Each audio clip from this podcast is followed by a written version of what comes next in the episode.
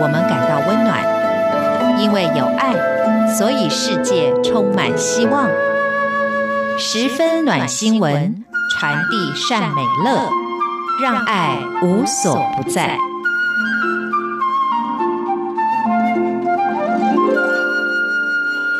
亲爱的听众朋友，大家好，我是刘冠佑，欢迎收听十分暖新闻。在台湾，很多人都说最美丽的风景是人。台湾人的确热情好客，尤其是对外国人来说。但是对于动物，是不是也是这样呢？其实是见仁见智的啊、之前濒危动物石虎，它们的栖息地受到了人类的威胁，竟然还是有人要把石虎赶出它们的栖息地，真的让人痛心。不过也并不是完全如此。像是我们今天节目要跟您分享的第一则讯息，就是一群好心的台湾人，他们拯救小黑熊的温暖的故事。这件事情是发生在台湾东部的台东县海瑞乡的广源村。之前呢，传出有一只小黑熊，它误入村落，被当地的狗追赶。当时有一位村民叫做王万友。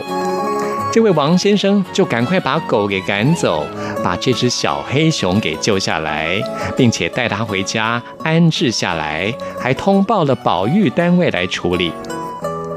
根据台东林业管理处、台东县政府等等相关单位，他们紧急成立了一个应变小组，要来拯救这只小黑熊。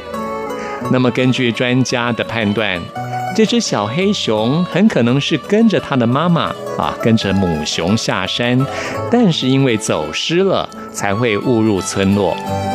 于是呢，在大家协商之后，决定让这只小黑熊待在原来的地方，免得熊妈妈到处找，到时候反而会造成危险。等熊妈妈把这只小黑熊带回家，一切就能够圆满解决。于是呢，应变小组就用他们特殊的方式，把小熊安置在一个笼子里面。这个笼子是经过特殊的设计的，小黑熊在笼子里面既安全又舒适，只要等着熊妈妈来带它回家。那么应变小组还派了人二十四小时的监控，因为只要熊妈妈回到附近的时候，他们就会用遥控器。打开这个笼子的门，让小熊可以跟着妈妈离开这个地方，远离人群。对熊妈妈来说，还有对这只小熊来说，是最安全的方式。毕竟，再凶猛的野生动物，还是抵挡不了人类的枪支。只要让熊跟人类不要互相侵扰，对彼此都是好的。因为熊是非常敏感的动物。只要民众不要去围观，不要去打扰，小熊就能够顺利跟熊妈妈回到山林里面，这样子对彼此都是最好的相处方式。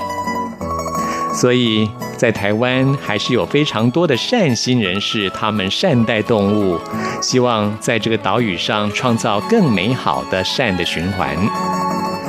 不止在台湾，在美国也有一则关于熊的温暖的故事。蛮有趣的，跟大家一起来分享。这是发生在美国马赛诸塞州的牛顿市，有一只小浣熊，它不知道为什么卡在排水沟的沟盖里面。经过民众通报之后，消防队员就赶到现场，但是呢，想了各种办法都没有办法把这只浣熊给救出来。后来他们想出了一个法子，那就是请兽医。给这只浣熊打了镇定剂，因为浣熊看到人类还是会害怕、会挣扎。一旦它镇定下来，消防队员就能够顺利地让它脱离现场。因为之前这只浣熊害怕人类，不断地挣扎。虽然说它的头跟手都已经露出水沟盖，可是呢，消防人员不管是用蛮力或是用肥皂水，都没有办法能够成功地把它救出来。现在在药剂的作用之下，因为它不再挣扎，它颈部的肌肉就会慢慢的放松，就可以把它的头部从铁盖里面拉出来，终于成功的拯救了这只浣熊。其实人类的爱是无限的，这样子的故事也发生在非洲。接下来我们要告诉大家的，就是在非洲的一个非常温馨的故事。在非洲有很多国家公园，其实水源都非常的缺乏。有一位种豌豆的农夫，他的名字叫做派翠克，他自己喝的水都不够用了。他还发心每天开着租来的水车运送水到非洲肯亚的查沃国家公园，来帮助一些野生动物有足够的水渡过难关。这位非洲农民派翠克，他今年四十多岁，是位农夫。他自己的生活过得也不太顺遂，可是他仍然坚持要拯救这些野生动物，也拯救了不少野生动物的生命。他的水车可以运送大约三千加仑，也就是大约有一万一千多公升的水，要开好几个小时才能够到达最缺水的地区，帮助这些缺水的野生动物。当地很多动物听到水车的声音接近，都知道派翠克送水来了，都会纷纷地冲向喝水的地方等待。派翠克会为干涸的水潭注入水源，让许多野生动物获得了生存下去的机会。曾经有一次，派翠克抵达目的地的时候，被一群水牛把水车给围住了。当派翠克看到这群水牛开心喝水的模样，他说他心里面也感到无限的满足。毕竟他一个人办这件事情孤立无援，能做的还是有限。他觉得，与其他自己一个人来做，不如上网来找更多人一起来帮他。这又是一个利用网络来做善事的一个很好的例子。于是他就在网站上募款，希望有更多人一起来做这件善事。果然吸引了好多人一起加入了这个拯救野生动物的行列。他们大约募到了有一万八千美元，大约新台币五十五万元的善款。终于，派翠克可以好好的利用这笔钱来拯救在国家公园当中这些没有水可以喝的野生动物。